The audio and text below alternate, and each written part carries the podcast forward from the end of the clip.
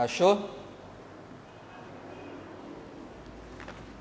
Então vamos lá, diz assim: Em seis angústias te livrará, e na sétima o mal não te tocará. Na fome te livrará da morte. Primeiro livramento. E na guerra da violência da espada, o segundo livramento. Do açoite da língua estarás abrigado, terceiro livramento. E não temerás a assolação quando vier, quarto livramento. 22. Da assolação e da fome te rirás, e os animais da terra não temerás. 23. Porque até com as pedras do campo terás a tua aliança, e os animais do campo estarão contigo. 24. E saberás que a tua tenda está em paz. Quinto livramento. E visitarás a tua habitação e nada te faltará. 25. Também saberás que se multiplicará a tua semente e a tua posteridade como a erva da terra. Sexto livramento. 26. Na velhice virás à sepultura como se recolhe o feixe de trigo a seu tempo. Sétimo livramento. Agora eu vou ler de novo o verso 26. Na velhice virás à sepultura como se recolhe o feixe de trigo a seu tempo. Agora eu leio e você repete comigo. Vamos lá? Na velhice virás à sepultura como se recolhe o feixe de trigo a seu tempo. Amém? Fecha os olhos nós vamos orar. Pai, a Sua palavra vai ser ministrada agora e eu peço que o Senhor quebre todo impedimento, toda barreira, que o Senhor nos ajude a entender a Sua palavra. Meu Pai, fala conosco aqui hoje. Fala com aqueles que estão, que vão nos ouvir à distância. Trata, livra, em nome do Senhor Jesus. Que a tua palavra nos exorte, nos edifique e nos console aqui hoje. Que assim seja feito em nome de Jesus. Amém. Amém? Pode sentar, por favor. Então vamos lá. Hoje a gente vai fechar a campanha dos sete livramentos. Hoje é o último livramento que nós vamos estudar. E o livramento é: na velhice virás a sepultura como se recolhe o feixe de trigo a seu tempo. O que, que isso quer dizer? Isso aqui quer dizer que você vai morrer na hora certa. O livramento que Deus vai dar é: você não vai morrer antes da hora. Você vai morrer, mas vai morrer na hora certa. Então, na velhice virás a sepultura. Você irá para a sepultura na velhice, como se recolhe o feixe de trigo ao seu tempo. Se você colher o trigo antes da hora, você vai perder a colheita. Se colher depois da hora também, você perde colheita. Então aqui está dizendo, ó, assim como o agricultor colhe na hora certa o trigo, assim também Deus vai te recolher na hora certa. Agora eu te pergunto, qual é a hora certa para morrer? Só Deus que sabe? Vamos ver o que a Bíblia fala sobre isso? Gênesis capítulo 6. Qual é a hora certa para morrer? Vamos ver aqui. Gênesis capítulo 6, verso 3.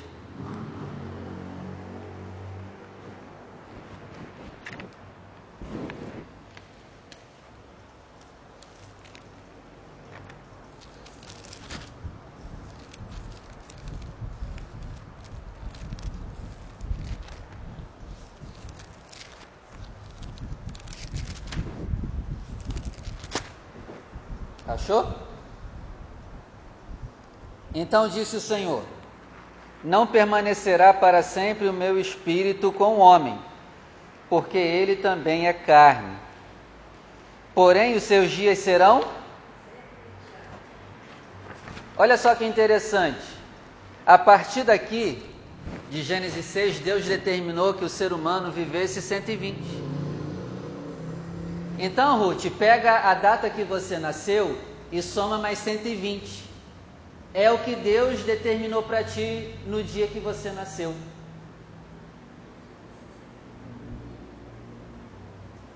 Todos nós fomos determinados a viver até 120. Olha só que interessante. Pega a data que você nasceu, o ano que você nasceu e soma no ano que você nasceu mais 120, não na tua idade. E aí você vai saber. Aí você soma depois. Não, tem que dar em ano. 2000 e quanto? Não é cento e pouco.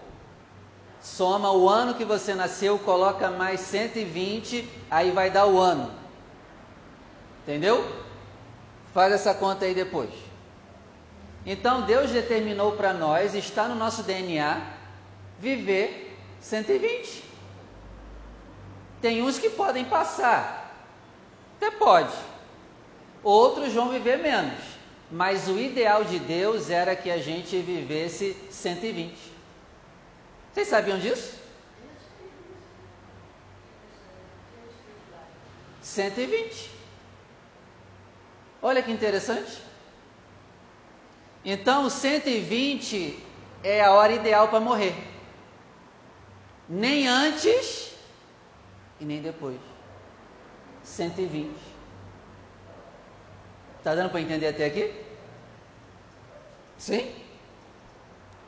Está assustada?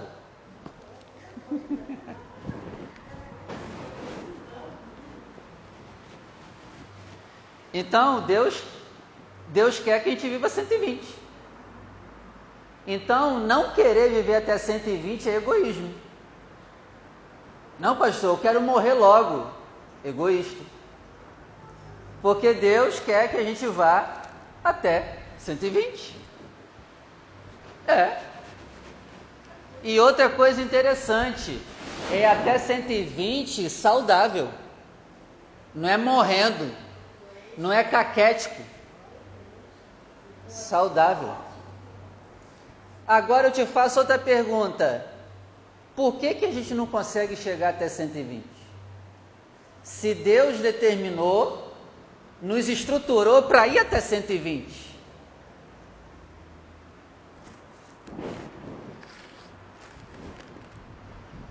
Por exemplo, Isaías 40, verso 29 vai dizer que os jovens se cansarão, mas aqueles que confiam no, no Senhor renovarão suas forças.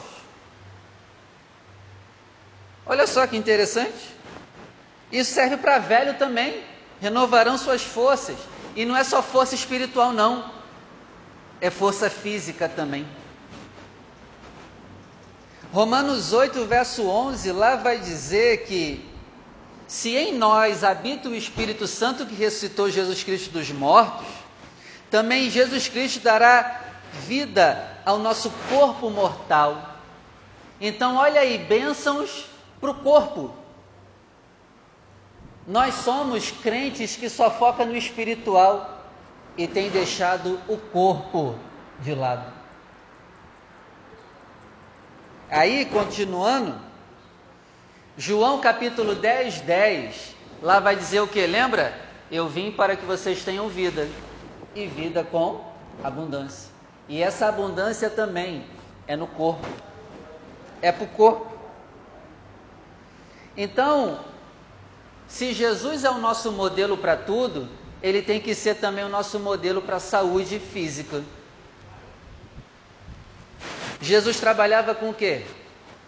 Antes de começar ministério? Carpinteiro.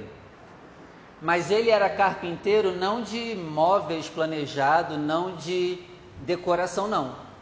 Carpintaria ali é estrutura de casas, alicerce de casas. Ele não trabalhava com detalhezinho, não. Ele trabalhava com estruturas de lá. Olha que interessante. Ele trabalhava nas estruturas das casas junto com o pai dele. Olha que interessante. E não é à toa, né, que ele tinha esse trabalho, porque ele realmente veio para fazer isso, né? Estruturar os alicerces da nossa vida espiritual. Então, Jesus era carpinteiro numa época que não existia eletricidade. Então, ele era um homem muito forte. Ele trabalhava muito, não tinha eletricidade para cortar árvores. Não, era mais moreno. É, provavelmente aquela região, né? E outra coisa, ele era forte. Jesus era um cara, podemos dizer, usar a linguagem de hoje, um cara sarado. O bicho trabalhava muito. Então, Jesus tem que ser o nosso modelo até para a nossa saúde física. Jesus comia o que Deus tinha criado. Jesus comia cheetos, fandangos. Sim ou não? Não, nem tinha naquela época. E mesmo se tivesse, ele não ia comer. Ele só comia o que Deus criou. Olha que interessante. Biscoito recheado foi Deus que criou? Coma o que Deus criou. Açúcar refinado foi Deus que criou? Sim ou não? Então não deveríamos ingerir. E isso já deveríamos fazer desde a infância. Porque a gente come besteira até hoje. Aí a gente não vai chegar até 120. A gente já comeu aí 40 anos do que Deus já tinha planejado para a gente. A gente vai morrer provavelmente 40 anos antes do que Deus tinha determinado para a gente. É triste isso. Está dando para entender?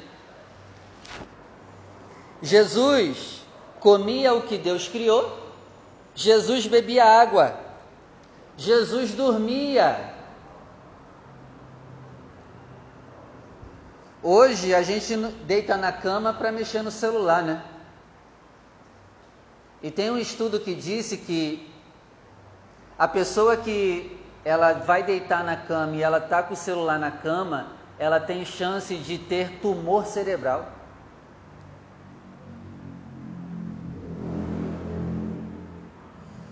As pessoas hoje não dormem muito, elas dormem aí no máximo 4 horas por noite. A pessoa que dorme 4 horas por noite, ela vai perder 10 anos da vida dela. Outra coisa, Deus ele nos deu as medidas exatas do nosso templo. O templo do Espírito é o que, gente? É o nosso corpo, correto? Então a gente não pode aumentar as medidas do templo que ele nos deu para o lado.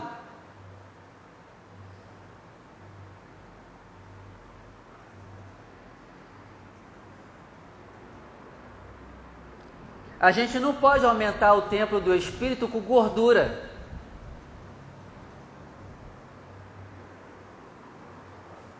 Deus deu uma medida exata para isso aqui. E a gente não pode aumentar isso aqui para o lado. Isso aqui é um templo.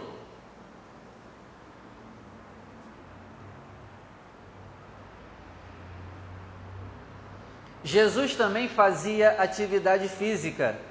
Uma pessoa da época dele andava por dia 10 quilômetros.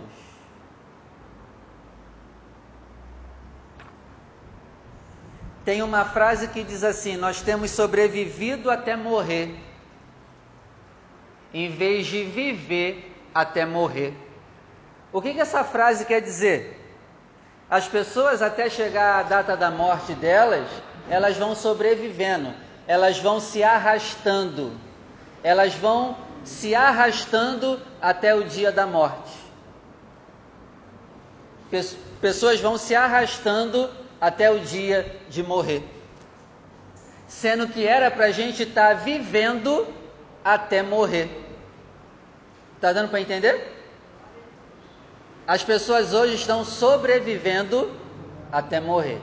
Em vez da gente viver até morrer. As pessoas estão se arrastando até esperando o dia da morte. Tem uma frase que diz assim, ó, que o nosso medicamento seja o nosso alimento e que o nosso alimento seja o nosso medicamento. Então, em vez da gente usar os alimentos que Deus criou no combate às doenças, a gente usa drogas, porque remédio é uma droga, né? Não é à toa que a gente compra na drogaria, é uma droga. Então a gente deveria estar usando mais alimento do que remédio. Mas é claro, isso deveria ter começado lá atrás. Então, fizeram experiência, Ruth, com quem estava com câncer. E aí fizeram experiência com dois grupos. Um grupo continuou comendo açúcar refinado nesse período de teste com câncer. E outro grupo usou mel no lugar do açúcar refinado. O grupo que usou açúcar refinado, o câncer aumentou em 70%. Aqueles que substituíram o açúcar refinado por mel, o mel Deus criou. O câncer foi embora. Dá para acreditar nisso? Então, assim, tem muita doença que a culpa é nossa, pelo que a gente come. Aí Deus olha para a gente e fala: Ô bonitão, só muda aí o que você come, e você já vai ser curado pela comida que eu criei. Coma o que eu criei, e você terá saúde.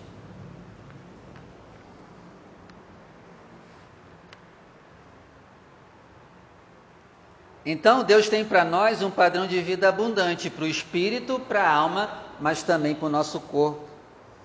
Por exemplo, a terceira carta de João, capítulo 1, verso 2, lá vai dizer assim, ó: "Eu espero que vá tudo bem com você, que você vá bem com saúde."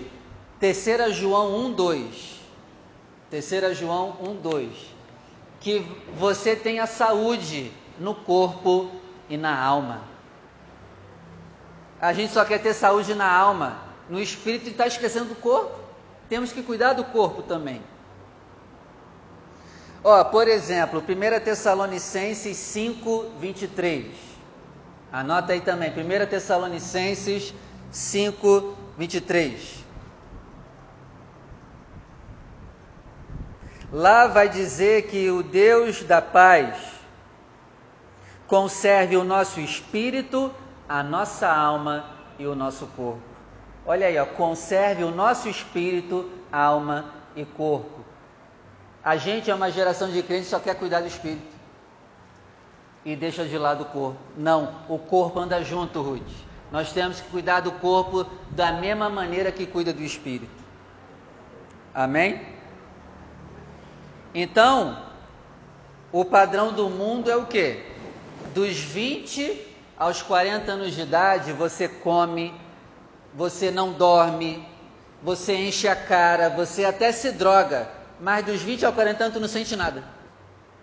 Pode fazer tranquilo. Dos 20 ao 40, não sente nada. Pode ficar sem dormir, pode encher a cara, pode viver na cerveja, em tudo que for errado. Não vai sentir nada. Porém, a conta vai chegar a partir dos 60 anos de idade até antes. Mas geralmente dos 20 ao 40, tu pode tudo, entre aspas. Pode tudo. Pode viver na farra, pode fazer tudo. Mas geralmente aos 60 anos, o corpo começa a cobrar tudo que você gastou lá atrás. Então, a partir dos 60, o corpo começa a falhar vai chegar a hora da cobrança de tudo que você fez dos 20 anos até o 40. Então, tem, tem pessoas que estão com 60 anos de idade e já estão toda ruim. Surgem milhares de enfermidades. E a própria pessoa com 60 anos de idade, ela já se considera inválido.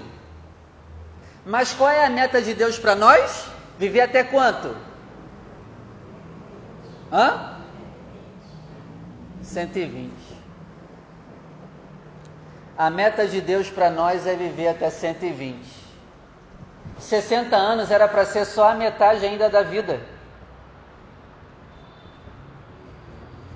60 anos era para a gente estar tá ainda com muita força, vigor e saúde, porque é só a metade ainda. Mas não, a gente chega aos 60 já quase com o pé na cova. Todo ruim. E isso virou normal. Ah, não, 60 já estou inválido. Mas esse não é o padrão da Bíblia.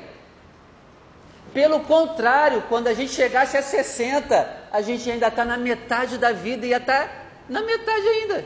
Ainda tinha muita coisa para rolar. Está vendo como a Bíblia tem resposta para tudo?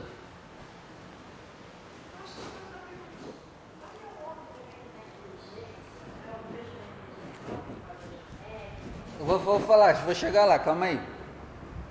Então, foi feito um estudo e descobriu que hoje em dia a pessoa chega à velhice tomando 28 tipos de medicamentos diferentes. E esse não foi o padrão que Deus determinou para gente. Nada contra os medicamentos, tá? Porém, os medicamentos deveriam ser usados em situações apenas de emergência e não ser uma constância na nossa vida. E hoje nós temos um, uma nova doença chamada iatrogenia. Essa palavra iatrogenia, ela quer dizer doenças causadas por medicamentos. Porque o medicamento te melhora para um lado e te piora de um outro lado. Nada contra medicamento. Até porque, se bobear, a gente tem que tomar, porque a gente viveu tudo errado mesmo. Viveu uma vida toda errada, está pagando o preço agora. Vai ter que se entupir de remédio. É, melhor em uma coisa e pior em outra. Esse não era o padrão que Deus tinha determinado para a gente. Está dando para entender? Nada contra o remédio. Não. Mas o padrão de Deus não era esse para a gente. Os medicamentos eram para ser só usados em situações de emergência e não ser uma rotina diária na nossa vida. Então a meta de Deus para nós é 120. Porém, a maioria não chega a 120 e nem vai chegar. Nem vai chegar. E tem gente que com muita fé vive até no máximo 80, mas já capengando. Com muita fé chega até 80. Então vamos imaginar que a gente vai viver até 80, né? Pela nossa vida desregrada que a gente viveu até hoje, é o preço que a gente vai pagar. Vamos imaginar que a gente morra com 80 anos, Júlio. Faltou quantos anos para chegar em 120? 40. A gente morreu 40 anos antes da hora.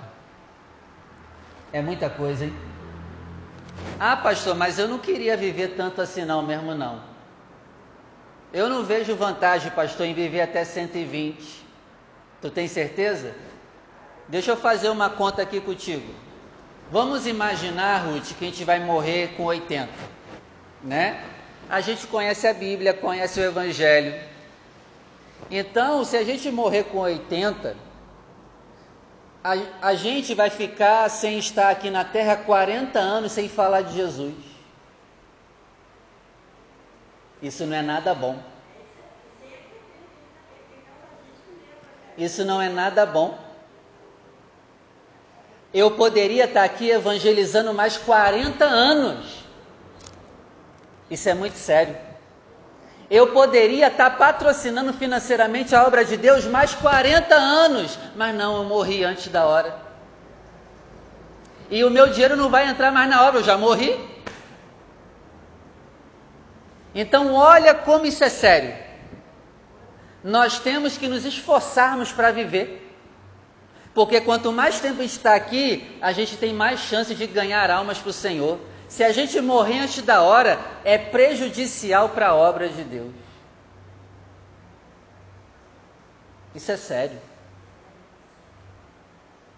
Talvez a gente está ouvindo essa palavra tarde, mas talvez dê para aumentar pelo menos aí, Ruth, uns 3, 5 anos. A gente mudando o que a gente come, mudando os hábitos, acho que dá para Recuperar uns cinco anos a mais aí, pelo menos.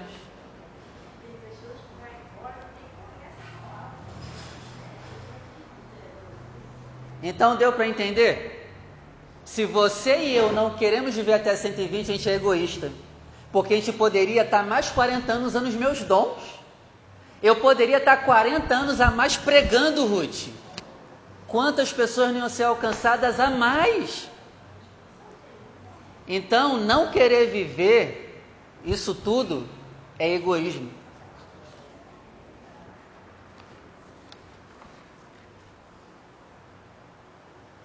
Em Josué, anota aí, Josué capítulo 14, verso 7.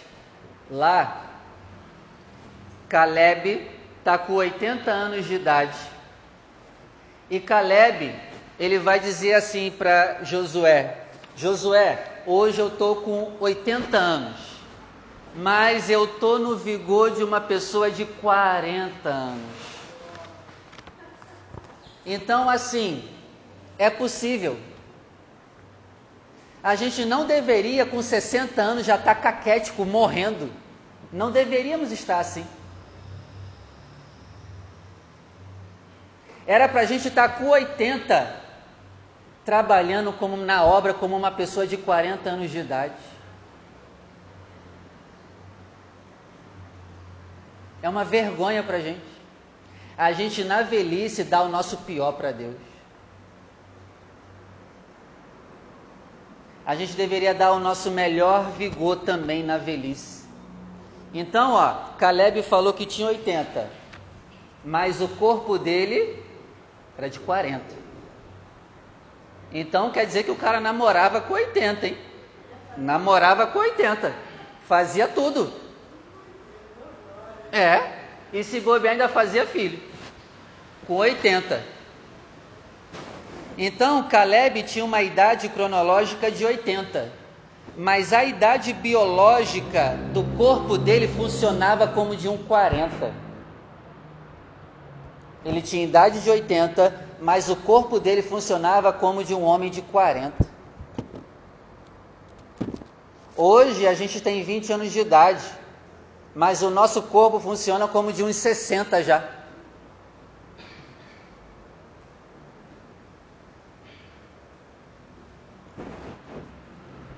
Isso é sério, tá dando para entender?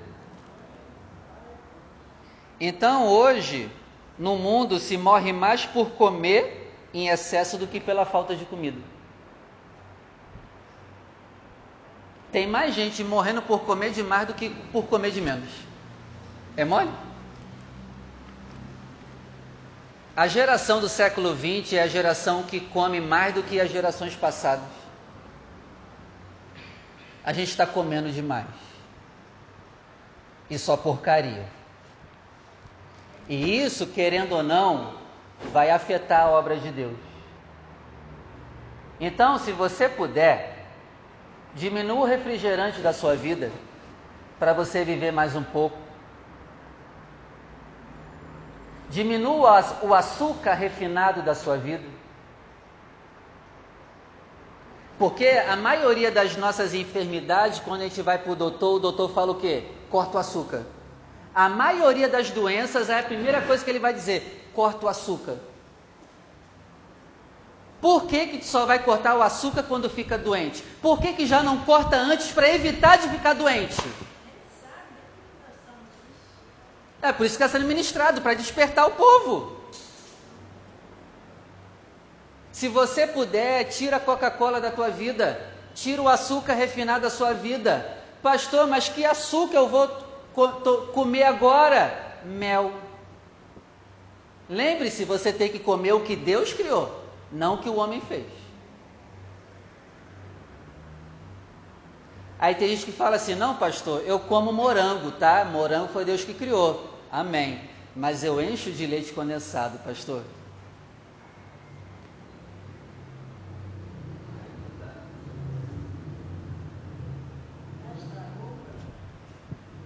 Dá para entender?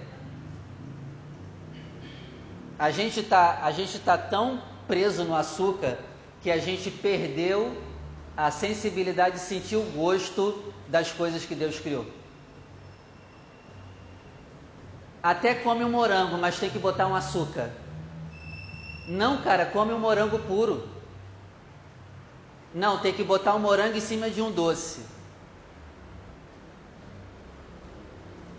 O açúcar, o café, Deus fez para a gente degustar sem açúcar, para sentir o sabor do café. Mas hoje a gente não consegue tomar café sem.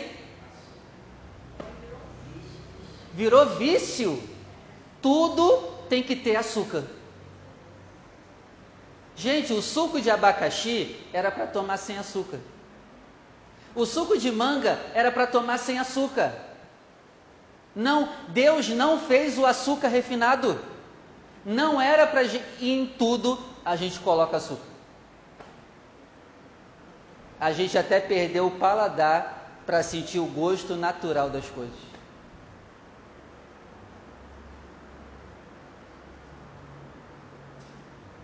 Então eu espero que com essa palavra você comece a mudar os teus hábitos. Porque Jesus era um cara sarado, forte. Hoje a gente não consegue andar e andando daqui para Bangu. Ai, pastor, que absurdo! E andando daqui até ali? Caramba! Era para você ir andando de boa, feliz da vida mesmo nos teus 80 anos de idade. Mas hoje, com 20 anos de idade, a gente não anda mais. Daqui, lá em Bangu, a gente não consegue.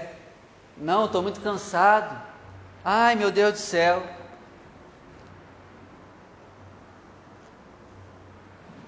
Deu para entender?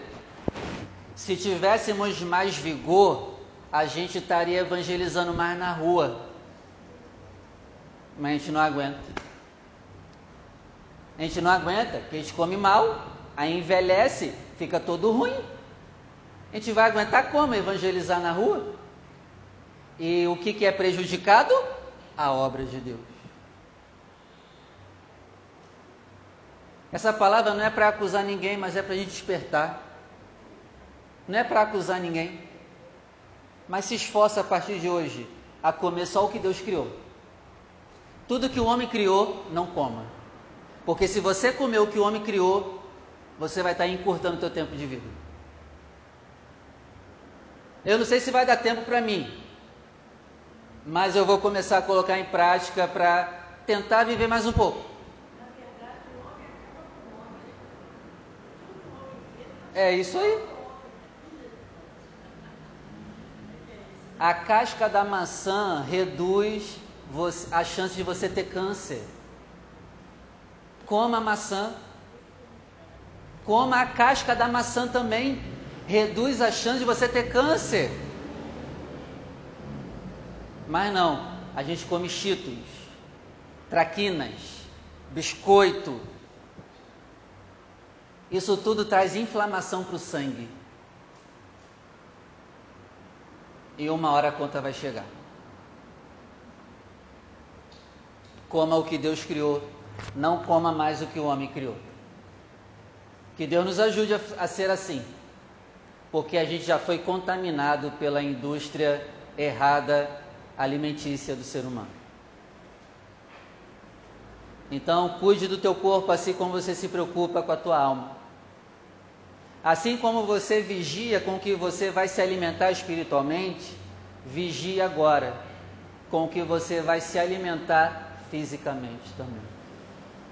E que Jesus nos ajude, se não der tempo de chegar em 120, Ruth, que a gente chegue a 90, a 80, bem, saudável, sendo útil para a obra de Deus, mesmo velho. Que a gente não seja aqueles com 60 anos de idade já está morrendo, não aguenta mais nada que sejamos saudáveis para a glória de Deus, para fazermos a obra de Deus. Amém? Que Deus nos ajude a ser assim. Que possamos ser como Jesus foi. Andava 10 quilômetros por dia. Ele andava 10 quilômetros por dia. E a gente não consegue andar. A gente não quer andar daqui em Bangu. Ai, é muita coisa. Que Deus tenha misericórdia de nós. Vamos orar?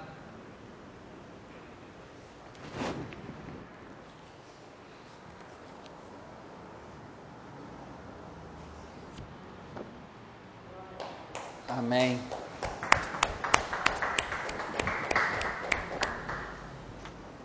Feche os seus olhos, por favor. Pai, queremos agradecer por essa palavra. Muito obrigado. E eu oro para que o Senhor venha nos despertar. Nos despertar para ter, termos uma vigilância, principalmente com o que nós comemos. Porque muitas enfermidades que nós temos hoje, a culpa foi nossa. E se bobear, a maioria. Problema nos ossos, problema no estômago, problema no coração, problema na pele, seja lá o problema que for, talvez a culpa com certeza foi nossa. Por isso, meu Deus, nos ajuda a mudar. Tem um ditado que diz que o peixe morre pela boca e também o ser humano morre pelo que come. Senhor, nos ajuda a vigiar no que nós comemos. O Senhor, quando tirou Israel do Egito, o Senhor mudou até o cardápio alimentar deles eles não comiam mais as comidas egípcias. O Senhor deu para eles uma comida especial. Por isso, meu Pai, abre o nosso entendimento para nós comermos aquilo que o Senhor fez e não o que o Egito criou. Nos ajuda, meu Pai, não só a não pecar como os egípcios, mas nos ajuda também a não comer a comida que eles comem. Nos ajuda a comer o que o Senhor criou. Nos dá, nos ajuda nos ajuda a entender essa palavra em nome do Senhor Jesus, para que possamos viver longos anos, longos anos evangelizando, longos anos sendo útil para a tua obra e que não venhamos morrer antes da hora. É o que eu te peço e te agradeço em nome de Jesus. Nos ajuda a ser como Jesus, nos ajuda a comer como Jesus, nos ajuda a beber água como Jesus bebeu, nos ajuda a dormir como Jesus dormiu que Ele também seja o nosso exemplo para cuidar do nosso corpo, nos ajuda a comer como Jesus comia, em nome de Jesus, e que assim seja feito. Amém e graças a Deus. Vamos aplaudir o Senhor.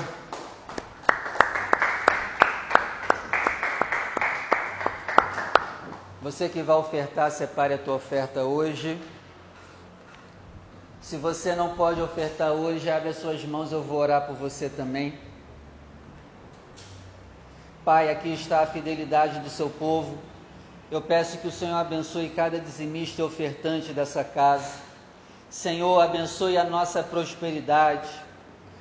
Nos ajuda a comer bem, porque isso também, meu Pai, vai afetar até a nossa prosperidade porque quando nós comemos mal, nós ficamos doentes, temos que ir ao médico, temos que comprar remédio e é um gasto absurdo. Por isso, meu Pai, nos ajuda a comer melhor, para que assim nós também possamos economizar dinheiro e poder investir mais na sua casa e na sua obra, em nome de Jesus. Amém. Amém? Se você vai ofertar, vem aqui na frente.